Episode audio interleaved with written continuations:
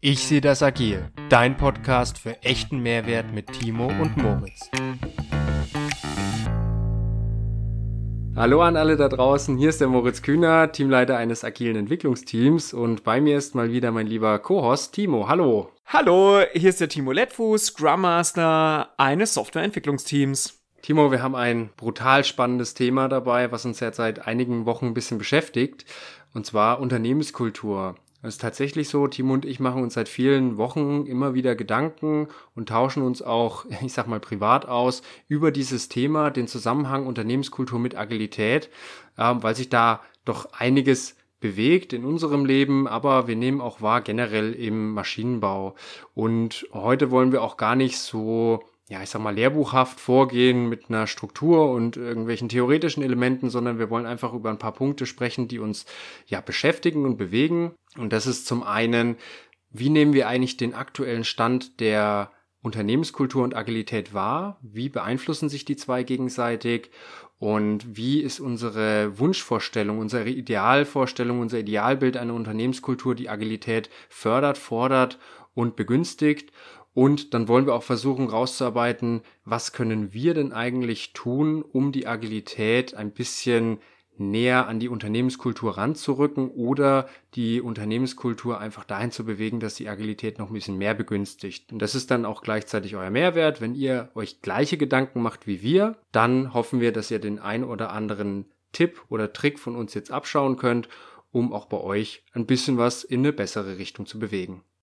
Timo, wie ist denn dein Blick gerade auf Agilität und Unternehmenskultur? Was, was für Gedanken machst du dir gerade? Ein Thema, Moritz, was uns immer wieder auffällt, und es ist nicht nur in dem Unternehmen, wo wir arbeiten, sondern das war auch in dem Unternehmen, in dem ich vorher gearbeitet habe, und es ist auch ein großes Thema in der Community, sind unterschiedliche Kulturen von unterschiedlichen Abteilungen. Und ich glaube, da spreche ich jetzt vielen aus der Seele, wenn ich jetzt zum Beispiel eine innovationsorientierte Abteilung und eine Rechtsabteilung zum Beispiel miteinander vergleiche. In der innovationsorientierten Abteilung habe ich idealerweise eine agile Unternehmenskultur. Das heißt, ich schaue, dass ich schnell bin, ich schaue, dass ich immer wieder flexibel auf meine Umgebungs, um, auf meine Umgebungen ähm, reagiere und mich hier immer wieder anpasse und immer transparent bin. Und auf der anderen Seite, wenn ich mir überlege, eine Rechtsabteilung, die haben ja ganz andere Werte Werte. Bei denen ist letztendlich Genauigkeit zum Beispiel, Genauigkeit, Perfektionismus, Durchdenken bis ins letzte Detail sind ja Werte, die bei denen ganz viel, viel wichtiger sind. Und wenn natürlich diese beiden Kulturen dann aufeinandertreffen, ne, dann führt es natürlich unweigerlich zu Konflikten, weil einfach unterschiedliche Werte im Vordergrund stehen. Und zusätzlich ist natürlich im Maschinenbau, dem deutschen Maschinenbau, auch, ja, der ist ja traditionsbewusst und traditionell ist es auch für Präzision bekannt. Das, was aus dem deutschen Maschinenbau rauskommt, das sind Maschinen, die laufen und laufen, die gehen nicht kaputt. Und hier, ja, ist natürlich der Anspruch an diese Perfektion auch extremst hoch. Absolut. Und ich würde sagen, das, was du gerade gesagt hast und das, was wir auch mit, mit so einer Rechtsabteilung vergleichen, können wir, glaube ich, auch ganz arg auf ganz arg viele Konstruktionsabteilungen im Maschinenbau übertragen, dass da halt nicht dieses schnell mal einen ersten MVP, schnell mal eine erste Lösung für den Kunden, wo ich testen kann, wo ich letztendlich wieder neu machen kann, wo ich mein Feedback einarbeiten kann, im Vordergrund steht, sondern letztendlich wirklich ein ganz präzises, im Detail perfektionistisch ausgeklügeltes Produkt. Und es sind einfach zwei Kulturen, die nicht so richtig gut miteinander harmonisieren. Gibt es denn einen Mittelweg? Ich glaube, du musst einen Mittelweg finden. Also ich meine, ideal wäre natürlich, wenn alle agil arbeiten würden. Und ideal wäre natürlich alle, wenn alle einen agilen Mindset hätten und so ideal miteinander zusammenarbeiten können. Aber ich glaube, das ist letztendlich Wunschvorstellung. Ich glaube, im ersten Schritt ist es wichtig, dass beide sich überhaupt verstehen. Also, dass beide überhaupt erstmal wissen, was hat denn die andere Abteilung für Werte und warum hat sie diese Werte? Und ich glaube, wenn man das mal gegenseitig verstanden hat, und ich könnte mir gut vorstellen, der agilen Abteilung fällt es leichter, die anderen Werte zu verstehen, wie die andere Abteilung die agilen Werte zu verstehen, weil in der Agilität ist ja Selbstreflexion, Feedback, immer wieder lernen sind ganz wichtige Attribute und damit versteht man andere natürlich einfach besser. Aber ich glaube, das wäre jetzt erstmal der erste Schritt, sich gegenseitig zu verstehen. Die Analogie ist ja zur Kultur eines Landes, verschiedener Länder, ethnischer Gruppen könnte man auch ziehen. In den kulturellen Austausch hier zu gehen, bedeutet auch, sich mit den anderen zu beschäftigen, versuchen Verständnis aufzubauen, Gemeinsamkeiten zu finden, Unterschiede herauszuarbeiten und dann darüber zu sprechen, zu sagen, hey, warum sind diese Unterschiede da so vorhanden? Also gar kein großer Unterschied zwischen einer Landeskultur und einer Unternehmenskultur. Da könnte man eigentlich gleich vorgehen. Ja. Und ich glaube, wenn du dich dann gegenseitig verstanden hast, dann ist es, glaube ich, wichtig, Kompromisse zu finden. Ne? Und ähm, wenn wir jetzt zum Beispiel gerade diesen Perfektionismus rausnehmen, kann ich mich an ein gutes Fallbeispiel erinnern aus meinem früheren Unternehmen. Da haben wir ein neues Produkt entwickelt und ähm, äh, dieses Produkt hatte gewisse Hauptkomponenten. Ne? Aber zum Beispiel das Service-Menü gehörte nicht zu der Hauptkomponente. Und die Entwicklungsabteilung hat unheimlich viel Energie reingesteckt, um dieses Service-Menü zu entwickeln. Die haben sich da genau Gedanken gemacht, was für Untermenüs das hat und wo ich da letztendlich was betätigen kann. Das war aber, glaube ich, gar nicht der Haupt, nicht glaube ich, sondern das war nicht der Hauptfokus des Produktes. Und ich glaube, so könnte man gerade zum Beispiel bei diesem Perfektionismus und Prozessorientierung einen Kompromiss finden.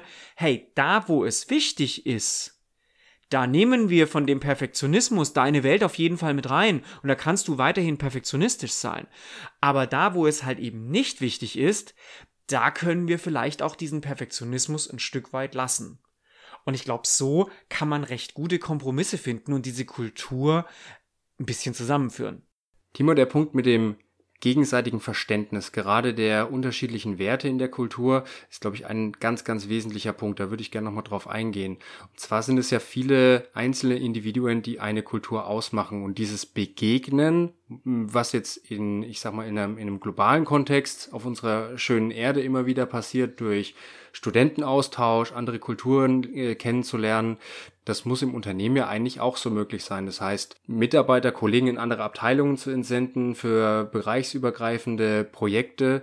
Siehst du, dass hier Rahmenbedingungen gegeben sind, jetzt bezogen auf den Maschinenbau für so interdisziplinäre Arbeiten oder sagst du, man braucht diese, ich nenne es jetzt mal äh, Silos oder diese spezialisierten Einheiten in einem Unternehmen? Also Moritz, die Frage würde ich mehrdimensional beantworten, ne? weil ich glaube, dass es manchmal wirklich gut funktioniert und ich glaube, dass da die Kultur auch gar nicht so das Hindernis ist und dass es manchmal nicht funktioniert. Und ich glaube, es liegt an einem ganz praktischen Thema und zwar, wie viel Zeit derjenige in dem Projekt verbringen muss. Wenn ich letztendlich Personen habe, die vier, fünf Stunden zum, im Monat oder im Sprint zum Beispiel für ein Testen oder eine Evaluieren in einem Team verbringen müssen, dann macht es natürlich keinen Sinn, denjenigen von seinem ursprünglichen Team in das agile Team mit reinzuholen. Das heißt, hier werde ich dann auch wahrscheinlich keinen großen Wert der Kollaboration haben oder beziehungsweise hier habe ich noch das größte Konfliktpotenzial, dass letztendlich die Werte nicht zusammenpassen.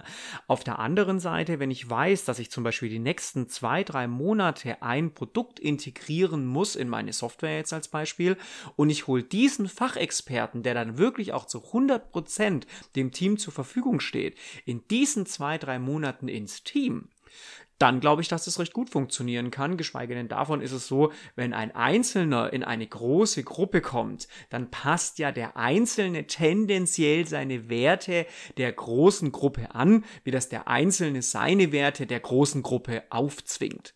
Von daher glaube ich, kann das gut funktionieren. Ich finde eine Idee voll cool, Timo, Leute zu tauschen, auszuleihen, hin und her zu schicken über eine gewisse Zeit. Aber ich nehme auch wahr und habe es auch wahrgenommen, dass gerade diese Kulturen, diese Subkulturen im Unternehmen genau das verhindern, dass es einfach nicht gewollt ist, diesen Austausch zu fördern. Aus welchen Gründen auch immer. Wie könnte man da intervenieren? Wie könnte man dieses aufbrechen, dieses Henne-Ei-Problem? Also ich glaube, es liegt halt vor allem daran, dass es nicht gewohnt ist. Also ich habe in meinem früheren Unternehmen, wo ich sechs Jahre lang gearbeitet habe, das kein einziges Mal erlebt, dass Mitarbeiter ausgetauscht wurden, dass Mitarbeiter liquide in andere Teams hineingegeben wurden. Das heißt, ich könnte mir vorstellen, das hat was mit Gewohnheit zu tun. Gewohnheit kannst du durch Transparenz und durch Aufklärung natürlich relativ schnell aufbrechen. Ich glaube, es hat aber auch was mit der mit dem Machtanspruch von gewissen Personen zu tun. Ich könnte mir gut vorstellen, dass die ein oder andere Führungskraft keine Lust hat, einen Mitarbeiter mal für ein paar Monate auszuleihen, wobei wahrscheinlich dieses Ausleihen gar nicht das Schlimme wäre, sondern das Schlimme wäre wahrscheinlich, wenn das gut funktioniert. dann kommt er nimmer zurück. Und das bedeutet ja, dass mein Team dann A kleiner wird, B habe ich ja aber auch in der Zeit, wo der weg ist, keinen Machtzugriff mehr auf diesen Mitarbeiter. Und das könnte ich mir vorstellen, auch wieder in der Unternehmenskultur könnte ein Hinderer davon sein, dass du letztendlich solche kollaborativen Teams, die über eine gewisse Zeit aus verschiedenen Abteilungen dann letztendlich auch wirklich zusammenarbeiten. Ne?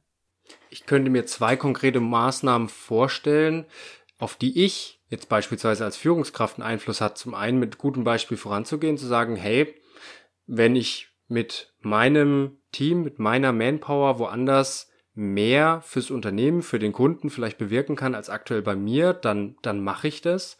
Und ich glaube, ein wesentlich mächtigeres Schwert ist die persönliche Beziehung zwischen den Führungskräften. Also hier eine Vertrauensbasis zu schaffen, wo es nicht darum geht, hey, ich will dir deinen Mitarbeiter abziehen und wenn du den zu mir schickst, dann kommt er nicht wieder zurück, sondern einfach sagen, im Sinne des Unternehmens und der Mehrwerte, die wir gemeinsam generieren, wollen wir in den Austausch gehen.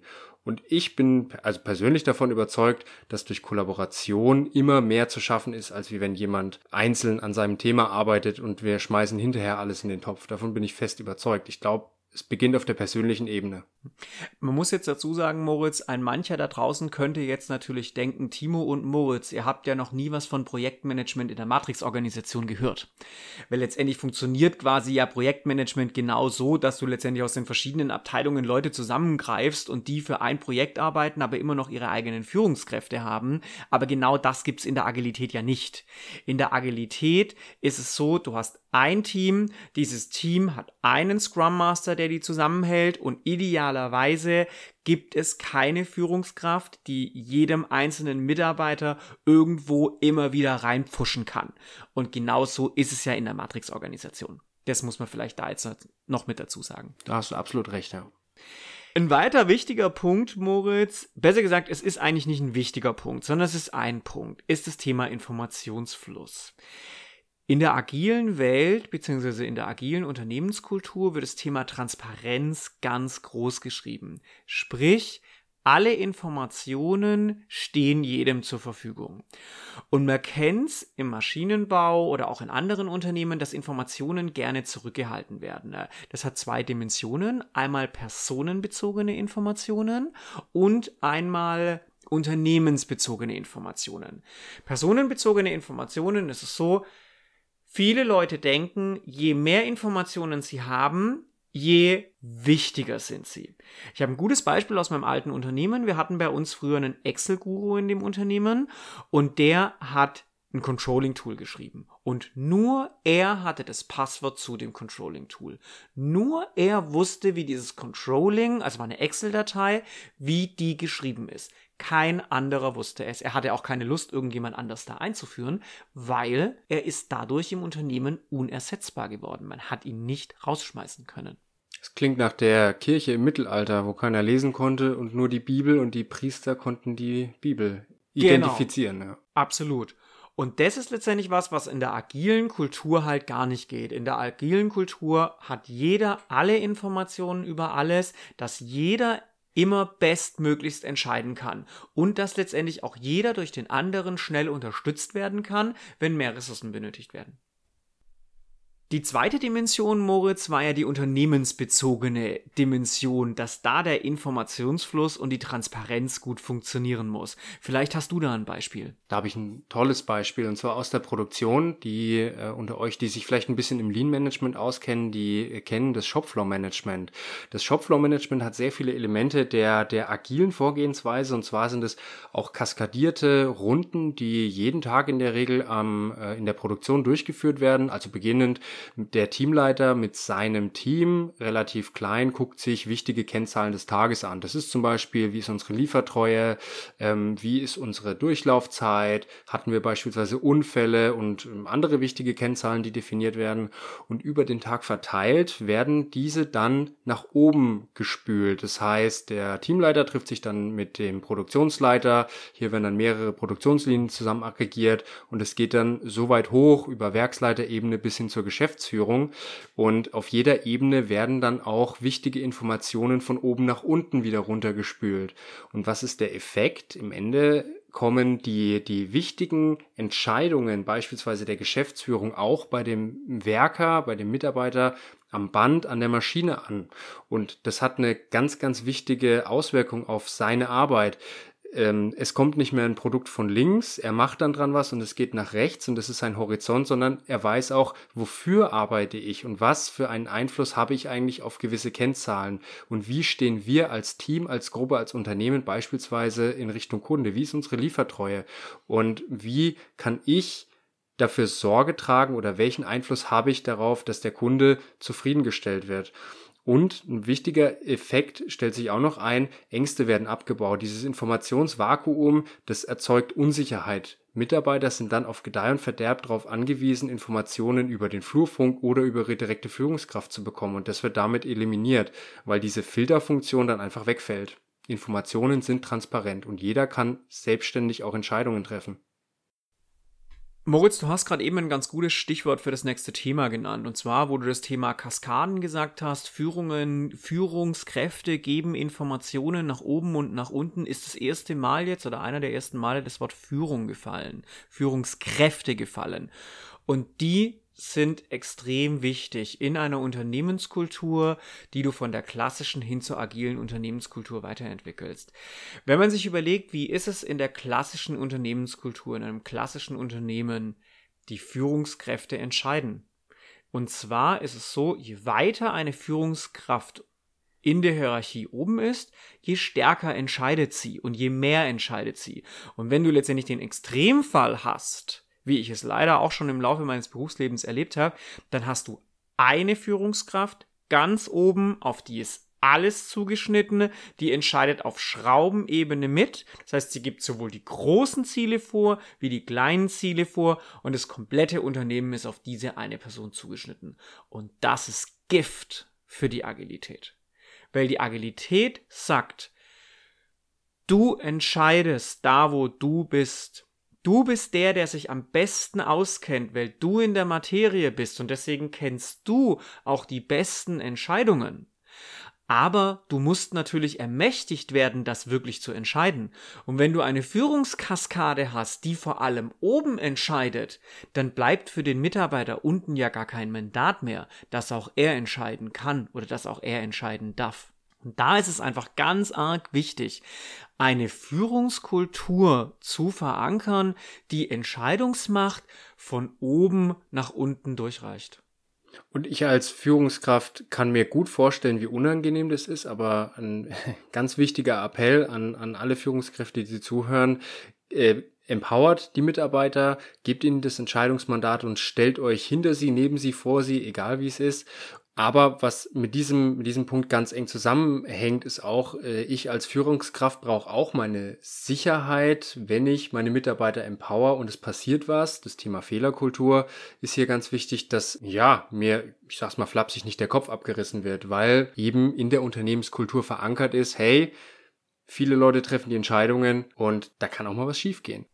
Und man muss dazu sagen, du als Führungskraft führst deswegen ja trotzdem noch, weil du gibst ja natürlich trotzdem noch die großen Ziele vor. Du sorgst für die großen Regel, äh, für die großen Rahmenbedingungen und du sorgst dafür, dass letztendlich Impediments oder äh, irgendwelche Probleme weggeschafft werden. Das heißt, du bist ja immer noch Führungskraft.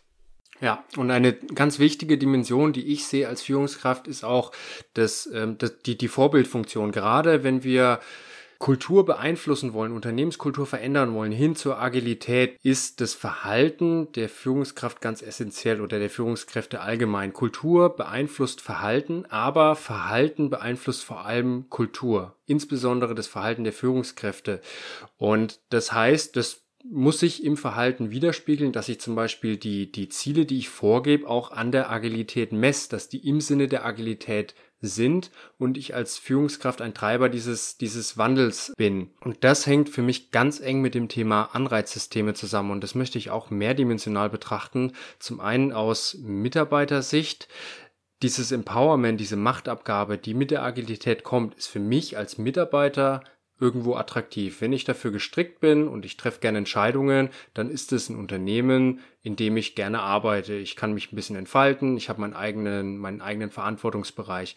Und aus Sicht der Führungskraft sehe ich auch einige Vorteile, die das mit sich bringt. Dieses Thema Empowerment hilft natürlich auch Mitarbeiterfluktuation zu verringern. Zufriedenere Mitarbeiter, die bleiben gerne im Unternehmen. Das heißt, Mitarbeiter zu halten, die ich vielleicht auch lange entwickelt habe, in die ich viel Zeit und Energie reingesteckt habe, das unterstützt dieses Thema einfach. Und zum zweiten Thema Anreiz. Für mich als Führungskraft, wenn ich am Erfolg des Teams gemessen werde, dann muss es ja in meinem Interesse sein, dass das Team auch Performance bringt.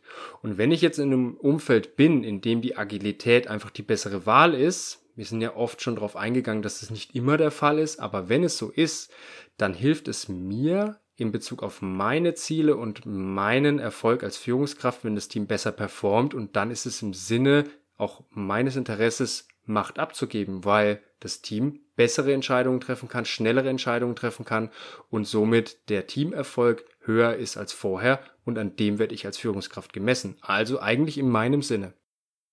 So, wie gewohnt am Ende unserer Folge machen wir nochmal eine kurze Zusammenfassung. Wir haben begonnen mit den unterschiedlichen Kulturen im Unternehmen, die aufeinander prallen. Wenn ihr hier etwas Richtung Agilität machen wollt, dann heißt es, versteht euch gegenseitig. Versteht die Werte des anderen, dass ihr einen Kompromiss finden könnt und natürlich möglichst viele eurer agilen Werte in diesen Kompromiss reinpacken könnt. Ein weiterer Punkt, den wir genannt haben, war das Thema Perfektionismus. Perfektionismus, der im Maschinenbau in vielen traditionellen Unternehmen vorherrscht, dass man bis ins kleinste Detail hinein plant, wie ein Produkt aussieht. Und das gibt's halt eben im Agilen gar nicht. Im Agilen mache ich kleine Prototypen, gebe geb die raus zum Kunden, schau, ob sie letztendlich passen oder nicht, kurze Feedback-Schleifen. Auch hier muss man letztendlich einen Kompromiss finden, dass man vielleicht bei den ganz wichtigen Punkten ein Stück Perfektionismus nimmt und dann bei den anderen aber dann auch stark die agilen Elemente nimmt. Ein weiterer Punkt, den wir gesagt haben, war das Thema Informationsfluss. Haben wir gesagt, es ist zweidimensional, einmal zwischen Personen und einmal im Unternehmen. Bei Personen haben wir gesagt, es ist wichtig, dass es keine Informationsansammlung gibt, was Personen oft machen, wenn sie sich sehr wichtig machen wollen, wenn sie letztlich letztendlich unersetzbar machen wollen. Auch das ist gegen die agile Unternehmenskultur, weil im Agilen ist es wichtig, dass sich Leute gegenseitig unterstützen können, dass sich Leute natürlich auch gegenseitig schnell ersetzen können und das Thema Informationsfluss im Unternehmen. Es ist wichtig, dass letztendlich nicht nur die Informationen nach oben gehen, sondern auch die Informationen in der Hierarchiekaskade nach unten gehen, dass wirklich jeder jeder Mitarbeiter selbstverantwortlich seine Entscheidungen auf Basis aller nötigen und zur Verfügung stehenden Informationen treffen kann. Eine Schlüsselrolle bei der Veränderung der Unternehmenskultur sind die Führungskräfte. Zum einen, das Verhalten der Führungskräfte hat einen wahnsinnig großen Einfluss auf die Unternehmenskultur im Punkto Vorbildfunktion und zum anderen ihre Bereitschaft, Mitarbeiter zu empowern. Eng mit dem Thema Empowerment ist auch das Thema Anreizsysteme verknüpft. Für den Mitarbeiter ist es natürlich attraktiv, selbstständig Entscheidungen treffen zu können. Das bedeutet für mich als Führungskraft auch den großen Vorteil, dass Mitarbeiter motivierter sind und die Fluktuationsquote reduziert. Und zum anderen muss ich erkennen, dass ich als Führungskraft am Erfolg des Teams gemessen werde. Und Empowerment kann hier ein starkes Tool sein durch eine schnelle Entscheidungsfindung, mehr Erfolg zu erzielen, gemeinsamen Erfolg zu erzielen, an dem ich dann als Führungskraft wiederum gemessen werde. Also eigentlich in meinem Sinne Macht abzugeben. Moritz, mir hat's mal wieder wahnsinnig Spaß gemacht und ich freue mich schon unheimlich auf die nächste Folge. Ja, ich bin froh, wir konnten uns einige Sachen von der Seele reden und hoffe, dass ihr auch das ein oder andere mitnehmen könnt für eure Arbeit. Bis nächstes Mal. Ciao. Hat euch die Folge gefallen? Dann schenkt uns ein Like, folgt uns auf LinkedIn und bleibt verdammt nochmal agil.